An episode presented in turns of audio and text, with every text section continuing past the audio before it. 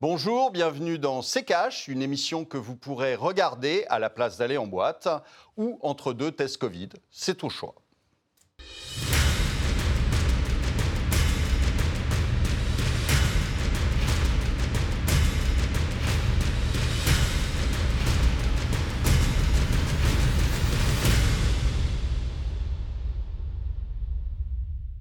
Bonjour à tous et bienvenue dans CKH. Cette semaine, on va passer en revue l'actualité économique. Au sommaire, donc le variant Omicron et les nouveaux risques que ce variant fait peser sur notre économie. On parlera aussi du nouveau credo de Bercy après le quoi qu'il en coûte.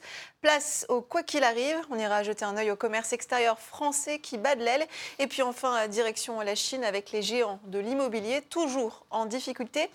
Pour évoquer tous ces sujets, Olivier Delamarche, évidemment. Bonjour Olivier. Bonjour Estelle, bonjour Pierre. Face à vous, Pierre Bentatar. Bonjour, vous êtes maître de conférence à l'université Aix-Marseille. Bonjour et bienvenue dans ces caches. Bonjour. On va démarrer avec la crise sanitaire qui s'éternise. L'arrivée du variant Omicron et les contaminations qui repartent à la hausse font peser un risque sur certains secteurs économiques. Tous les détails avec le tiroir cash d'Antoine Vassas.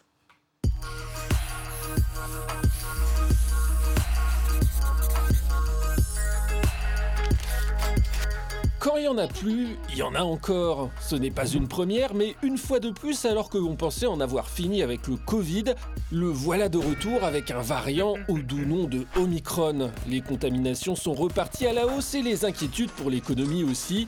Sur les marchés d'abord, dans l'attente de savoir quelles seraient les conséquences de ce nouveau variant, les marchés européens ont tous plongé. Le CAC 40 a par exemple chuté de 4,75% le 26 novembre, sa plus forte baisse depuis mars 2020, avant finalement d'être rassuré par une accélération de la vaccination enclenchée par les États. En France, à l'approche des fêtes de fin d'année, période charnière pour de nombreux secteurs, beaucoup craignent un retour des restrictions et des difficultés. Mais le ministre de l'économie, Bruno Le Maire, est venu rassurer tout le monde. Non, Omicron n'aura pas d'impact sur la croissance française. Bon, on se méfiera quand même parce que début 2020, il avait évalué l'impact du Covid à 0,1% de croissance en moins, avec le résultat final que l'on connaît. Mais bon, à cette époque, on ne savait pas grand-chose de ce qui nous attendait. Bruno Le Maire a en tout cas répété face aux inquiétudes que de toute façon, le quoi qu'il en coûte, c'était fini. Place maintenant au quoi qu'il arrive. Quelle différence? Eh bien cette fois les aides seraient ciblées, étudiées au cas par cas en fonction des secteurs d'activité, en somme, ce que beaucoup d'économistes avaient réclamé dès le début de la pandémie, afin d'éviter de se retrouver avec des entreprises privées perfusées ad vitam aeternam par l'État. Cela pourrait également s'accompagner d'un report du remboursement des PGE, les prêts garantis par l'État, déjà repoussés plusieurs fois. L'État consentirait à attendre 6 mois de plus, à moins qu'un nouveau variant Pi ou Sigma ne l'oblige à les repousser encore et encore et encore.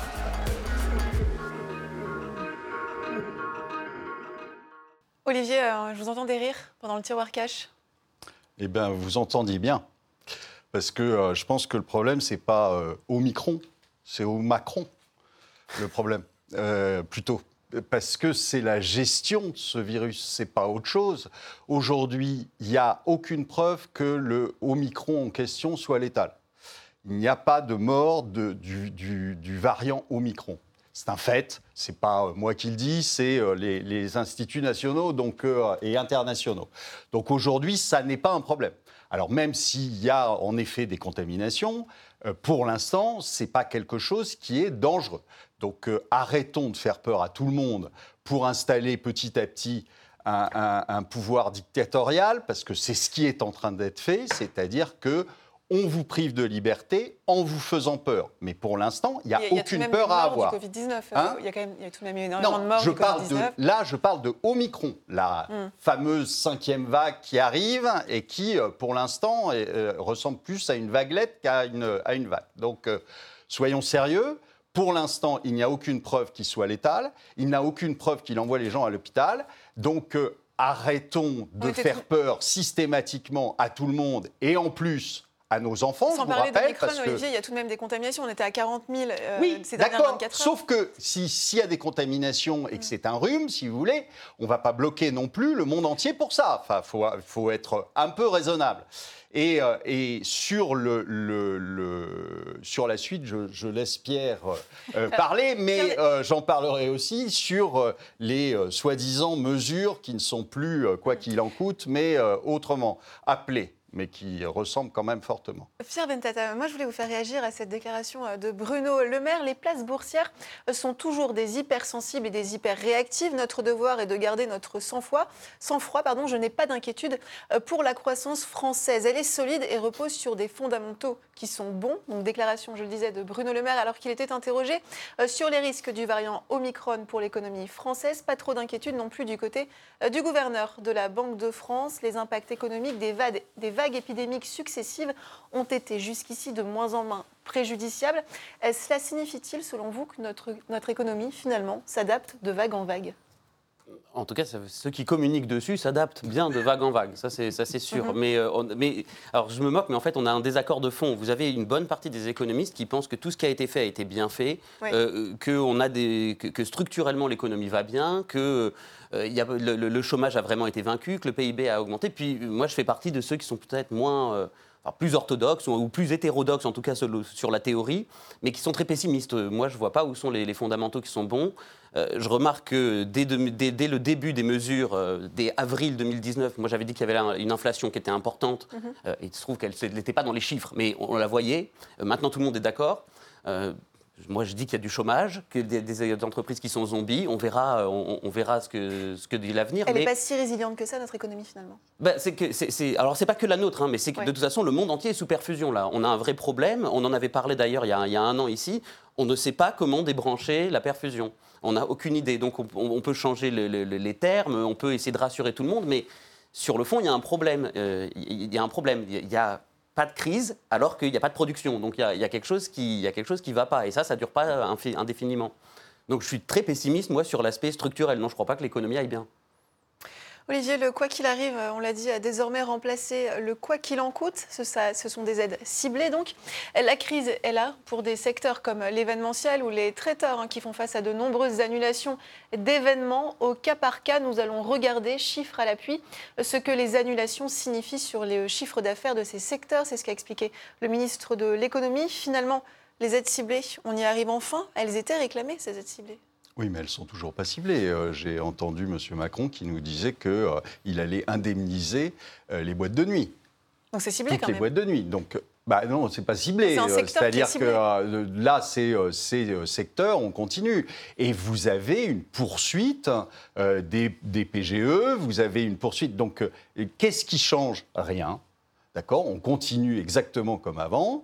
Euh, alors, il veut, il veut bien nous chanter qu'il cible, mais euh, quels sont les critères pour, euh, pour cibler Personne n'en sait rien. Donc, euh, ça va être quoi? Ça va être fait sur le, coin d'une- table dans un ministère. Euh, je veux dire, ils sont incapables, ils étaient incapables avant de euh, déterminer les, entreprises qu'il fallait aider et celles qu'il ne fallait pas aider. C'est pas aujourd'hui, alors qu'on leur a injecté énormément d'argent, qu'il va pouvoir faire la différence entre une entreprise qui était une entreprise avec un mauvais modèle avant et une entreprise qui était une entreprise viable et qui fonctionnait avant. Donc, euh, ce qu'il a été incapable de faire au début, il est toujours incapable de le faire parce que c'est pas le ministère qui euh, peut euh, déterminer ce genre de choses. Euh, et donc, euh, je suis désolé, mais il ne va rien changer. Je suis d'accord avec euh, Pierre sur les fondamentaux.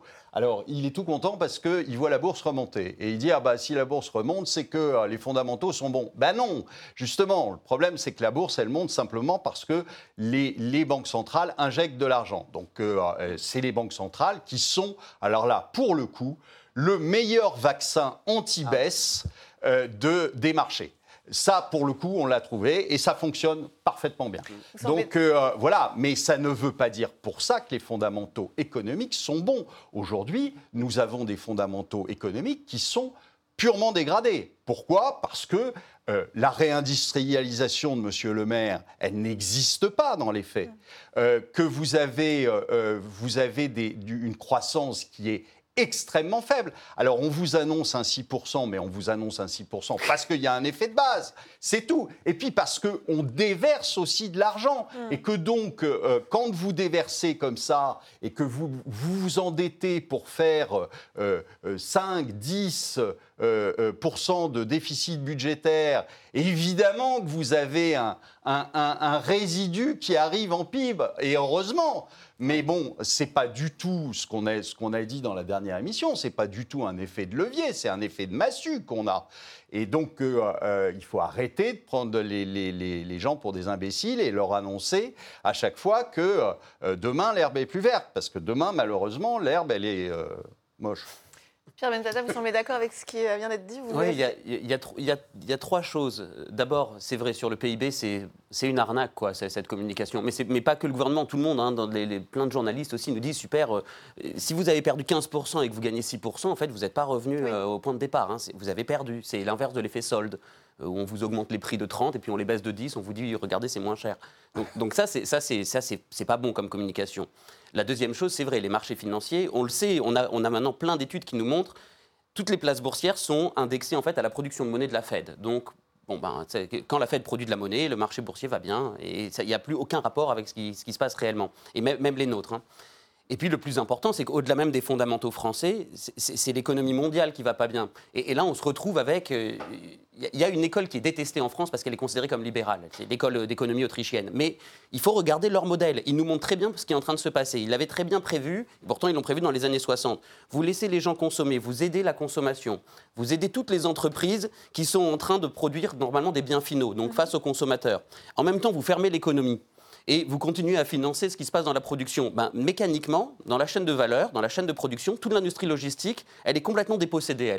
Et au moment où ça redémarre, il y a une consommation qui est très forte, une demande qui est très forte, donc il y a des prix qui augmentent, mais en fait, il n'y a, a pas de valeur qui a été créée en face. Donc la demande grimpe, mais on n'a pas les produits pour faire face à ça. Et on le voit partout. On a eu les pénuries d'énergie, pénuries de matières premières, les semi-conducteurs. Maintenant, on a Nike qui nous dit non, je ne peux pas honorer mes, mes- commandes de décembre.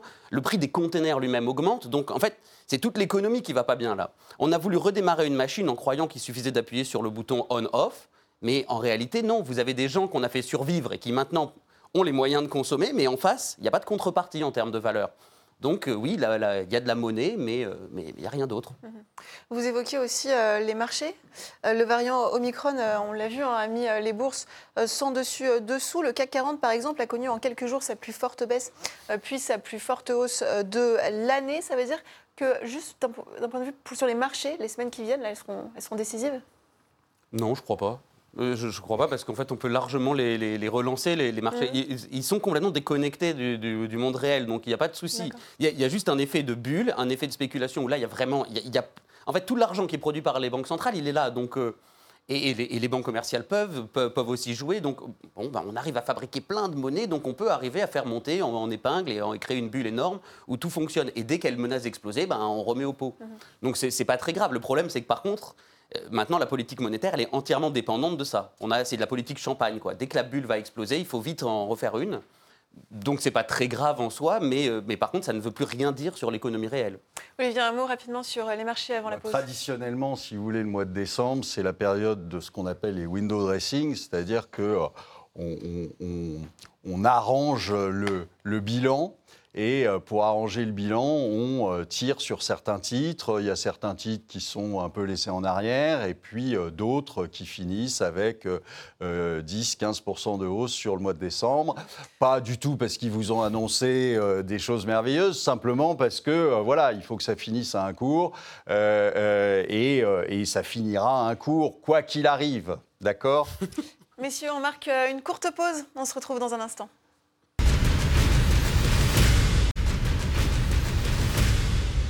Bienvenue dans C'est Cash si vous nous rejoignez, une émission consacrée à l'actualité économique de la semaine. Et pour en parler, euh, nous sommes avec euh, Pierre Bentata, maître de conférence à l'université ex-Marseille. On va parler à présent commerce extérieur avec les chiffres du déficit qui ne sont pas bons. Le déficit du commerce extérieur français pourrait s'élever à 95 milliards d'euros en 2022. Cela correspond à 3,7% du PIB contre 86 milliards en 2021. Une augmentation de près de 10 milliards donc en un an.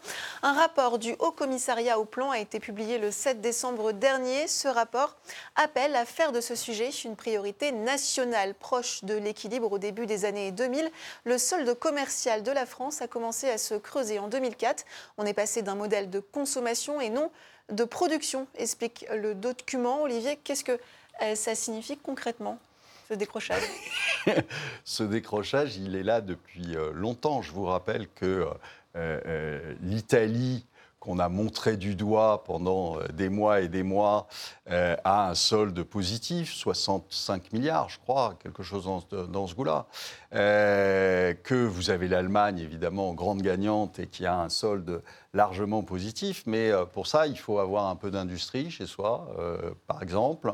Et puis, euh, malheureusement, la France, depuis, depuis longtemps, mmh. joue contre elle-même. Donc, qu'aujourd'hui, on en fasse une cause nationale, c'était bien avant qu'il aurait fallu en faire une cause nationale et se poser la question de pourquoi des pays qui sont quand même du même du même acabit que le nôtre, du même ordre que le, nôtre, comme l'Italie a un solde positif et nous, on n'arrive toujours pas à euh, sortir d'un déficit. Alors là, on s'en étonne parce qu'il est en effet passé à, pas loin de 100 milliards, mais euh, on a euh, traîné des déficits entre 40 et 50 milliards tous les ans depuis X temps.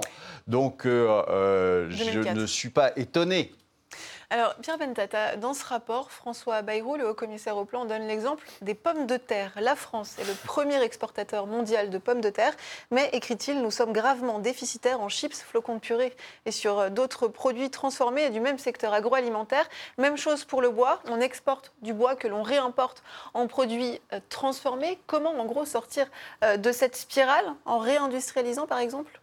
Non, pas, euh, pas, forcément. Alors, moi, je ne suis pas du tout un inquiet du commerce international. Vous, pouvez mhm. très bien, quand vous regardez le top 10 des puissances mondiales, vous avez la moitié qui a un déficit et l'autre moitié qui a un excédent. En soi, ce n'est pas très grave. Tout dépend par contre de ce qu'il y a là-dedans. quoi. Et là, le, problème, c'est quand vous n'êtes vraiment pas compétitif avec, avec des choses qui sont très faciles à transformer. Le, pire exemple, je trouve, c'est la viande bovine, où on est capable de vendre à des Allemands, qui, parce qu'ils rachètent plus cher que ce que rachèteraient les Français, qui le transforment et le revendent moins cher en France que ce que feraient les Français. Donc là, notre problème, c'est surtout les coûts de notre économie. Il y a quelque chose où on n'est pas du tout efficace. Euh, plus que parler de compétitivité en termes d'import-export, notre problème, c'est qu'on n'est pas productif là. Et, là, il faut se poser des questions. Qu'est-ce qui, dans la machine économique, fait que on, est, on coûte aussi cher par rapport au rendement qu'on est capable de, fournir. Est-ce que, par exemple, euh, ça pourrait, euh, une baisse des impôts de production euh, pourrait ah, permettre... Les, impôts de production, c'est vraiment... Alors, c'est n'est pas l'alpha et l'oméga, même si on en parle beaucoup, mais c'est quand même catastrophique. L'impôt de production, c'est ce qu'il y a de plus injuste et de plus stupide en même temps. Vous tapez sur une entreprise avant même qu'elle ait fait du profit. Et, tous ces coûts, en fait, pèsent exactement pareil que de la, que, de la masse salariale. C'est quasiment un coût fixe, en réalité. Qui, s'impose à votre entreprise. On l'a chiffré, ça d'ailleurs, avec un, avec un think tank, avec l'Institut Molinari. Vous baissez de 60 milliards les, les, coûts de production, en fait, vous êtes gagnant. Donc, ça, évidemment, il faut le faire. Mais ce n'est pas la seule chose. C'est qu'en fait, en termes de coût du travail, en termes de friction, il y, a des vrais problèmes. Euh, on, a des, industries et des, des, chaînes de valeur, en fait, qui ne sont pas correctement intégrées, qui sont mieux intégrées avec l'étranger que chez nous. C'est tout le problème.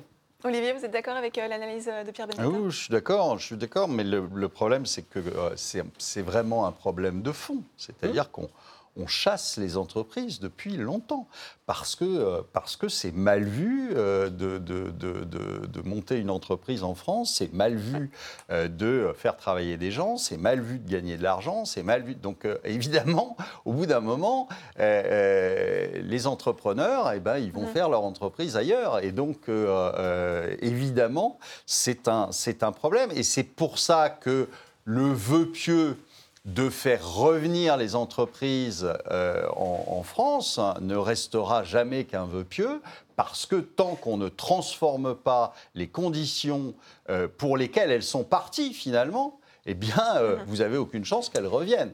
Allez, dernière actualité de la semaine, c'est la Chine avec le géant immobilier Evergrande qui n'aurait pas réussi cette fois à payer ses créanciers. Information de l'agence Bloomberg, ce serait donc le premier défaut de paiement d'Evergrande. Le promoteur a annoncé la création d'un comité de gestion de risque. Cinq responsables d'entreprises publiques y siégeront. En d'autres termes, l'État chinois. Qu'est-ce que ça traduit, Olivier, cette intervention de Pékin? Bah, écoutez, on a fait une émission là-dessus il, y a quelques temps où on disait que, euh, je disais que c'était en fait une reprise en main euh, d'un énième secteur, hein, puisque je vous rappelle que euh, Jacques Ma avait fait un petit tour dans on ne sait pas où d'ailleurs, mais pendant quelques semaines pour se faire rééduquer probablement. Et, euh, donc euh, vous, avez, euh, vous avez une reprise en main de l'État chinois. Alors là, évidemment, bah, vous avez cette, cette énorme foncière mais on le savait, je veux dire, c'est une surprise pour personne. On savait qu'il y avait des villes entières qui mhm. étaient des ghost towns, donc euh, des villes qui n'étaient pas peuplées du tout. On construisait, euh, puis pas, une, pas un village, hein, une, ville comme, comme, euh, comme une capitale occidentale, et, et vous aviez personne dedans. Donc évidemment, le promoteur qui a fait ça, à un moment, ça devient compliqué pour lui. Bon, donc on savait qu'il y avait énormément de dettes qui étaient de la dette pourrie, et qu'à un moment ou à un autre, ça allait ressortir. Mais qu'est-ce qui est en train de se passer, en fait, la, réalité? Je pense que l'État chinois est en train de reprendre la main dessus. Il va régler le problème très probablement en interne, parce qu'il euh, ne veut pas avoir de, de de soulèvement ou de problème avec, euh, avec les, Chinois, bien qu'ils règlent le problème assez, euh, assez durement quelquefois. Mais là, ils vont euh, donc payer les dettes en interne, je n'ai pas, de, pas de doute là-dessus. Il mhm. suffit de faire tourner un tout petit peu la planche à billets et finalement, il y a cette solution miracle qui est utilisée partout dans le monde. Je ne vois pas pourquoi les Chinois ne l'utiliseraient pas. Et en revanche, ceux qui sont de l'extérieur, c'est-à-dire les investisseurs de l'extérieur qui ont des dettes Evergrande, je serais assez inquiet euh, à leur place. Bon, parce qu'ils euh, ne sont pas obligés du tout de les rembourser. Et là, vous aurez bah, traditionnellement les grandes banques qui ont toutes trouvé malin d'aller acheter des dettes pourries et qui vont se retrouver avec des trous. Mais rassurez-vous, là aussi, les banques centrales occidentales feront mhm. tourner un tout petit peu la planche à billets pour, pour sauver ces banques qui ont fait de mauvais investissements. Donc finalement, tout va bien. Pierre Bentata, vous, quel regard vous portez euh, sur cette dernière étape dans l'affaire Evergrande? Je trouve que c'est très intéressant parce que c'est un signal faible de, la mauvaise santé économique de, la Chine. Contrairement à ce qu'on n'arrête pas de nous répéter, le, grand géant, la future grande puissance, euh, là, il souffre exactement d'une mauvaise administration économique, ce qui s'appelle un effet accordéon. Vous avez incité les gens à, trop produire, vous avez fait marcher trop de dettes, et à un moment, le marché s'effondre parce qu'il bah, n'y a personne pour acheter vos produits. Mais quand vous avez ça à l'échelle de la Chine, d'abord c'est énorme. Vous avez quelqu'un qui est considéré quasiment comme un leader mondial et là vous apercevez que ça va pas bien. Et on s'aperçoit que finalement cette économie mixte dont on nous parlait, qui était super, avec, euh, comme en France d'ailleurs, avec une administration au plan, un commissariat au plan et, une sorte d'économie de marché à côté, bah, ça marche pas. Il y a un moment où il faut choisir. Et donc là, je, trouve que c'est très intéressant parce que ça va nous montrer à quel point finalement la Chine va pas si bien que ça. On ferait bien de faire très attention en se disant si c'est notre seul fournisseur, euh, on risque d'avoir des problèmes dans les années à venir. Pierre, la dette n'est pas un problème, donc. Euh, euh, le problème, c'est que c'est pas de la... à la fin, c'est plus de la dette. Quand les gens, quand les gens n'ont pas de maison ou qu'une maison coûte un dollar, comme c'était le cas à Détroit, parce que c'est ça qu'ils sont en train de refabriquer, on peut avoir la dette qu'on veut quand ça, ne correspond plus à des produits ou à des, à des vraies matières pouvez avoir tous les billets que vous voulez, euh, vous n'avez pas de vaccin ou vous n'avez pas de nourriture. Donc euh, c'est là le risque. Mais personne s'en est étonné, mais il y a un moment, euh, il y a eu un surinvestissement de la Chine par rapport à son PIB mmh. qu'on n'avait jamais vu nulle part ailleurs. Même les Japonais, au, temps où euh, ils jetaient l'argent par les fenêtres, ça n'était jamais arrivé à ce niveau-là. Et donc, évidemment, on est en train de payer la différence. Merci euh, Olivier. Merci beaucoup Pierre Bentata d'avoir été parmi nous. Je rappelle que vous êtes maître de conférence à l'université Aix-Marseille. On se retrouve euh, la semaine prochaine pour une émission consacrée au Brexit. Un an après, Olivier, place aux commentaires et questions cash. Commentaire Olivier Dozo-Matli, l'accroissement de la valeur des actifs n'est-elle pas une illusion vu que la monnaie perd de sa valeur? Oui, c'en est une. C'en est une, mais euh, c'en est une qu'il faut, euh, qu'il faut entretenir parce que euh, c'est une vitrine, en fait, le, la bourse. Et, et donc, euh, et aujourd'hui, on vous a dit plusieurs fois ici que les banques centrales euh, n'avaient plus le choix. Elles n'avaient pas de plan B. Elles ne pouvaient plus revenir en arrière. Donc aujourd'hui, elles sont obligées de soutenir les marchés. Euh, dès que vous remarquerez que dès que le marché, pour une raison X ou Y, peu importe, dès que le marché recule, vous avez à ce moment-là des injections massives de liquidités qui arrivent pour soutenir les marchés. Donc ils, sont devenus ce qu'on appelle market dépendantes et non plus data dépendantes, ce que doit être une banque centrale. La banque centrale, elle doit réagir à des euh, stimuli économiques et non pas euh, euh, de marché. Et là, il se trouve que depuis déjà plusieurs années, on est dans, ce modèle-là, qui est un modèle qui consiste à, en permanence, faire monter les marchés. Donc tout, ce qui est, tout ce qui est imprimé arrive en fait sur les marchés et non pas dans l'éco- dans l'économie réelle, les fait monter, ne fait pas monter d'ailleurs que, puisqu'ils font monter aussi au passage euh, le, marché immobilier et aussi, et ça pose des problèmes pour, euh, que les gens puissent se, loger, etc., et euh, aussi le- les marchés des matières premières. Aujourd'hui, on a des, des prix sur certaines matières premières qui ne sont pas dus euh, du tout à une augmentation de la demande, qui sont simplement dus à de la spéculation sur, le marché, sur les marchés financiers. Donc euh, euh, ces marchés financiers nous apportent aussi de l'inflation et donc font en effet descendre la valeur de la monnaie. Merci euh, Olivier. C'est la fin de cette émission. Merci euh, de l'avoir suivi. Prochain rendez-vous euh, la semaine prochaine. En attendant, n'oubliez pas de laisser vos commentaires sur les réseaux sociaux avec le hashtag RTCash. Olivier, euh, le dernier mot? Vivement qu'on trouve un vaccin contre les mauvaises nouvelles parce que sinon j'ai peur que ça dure.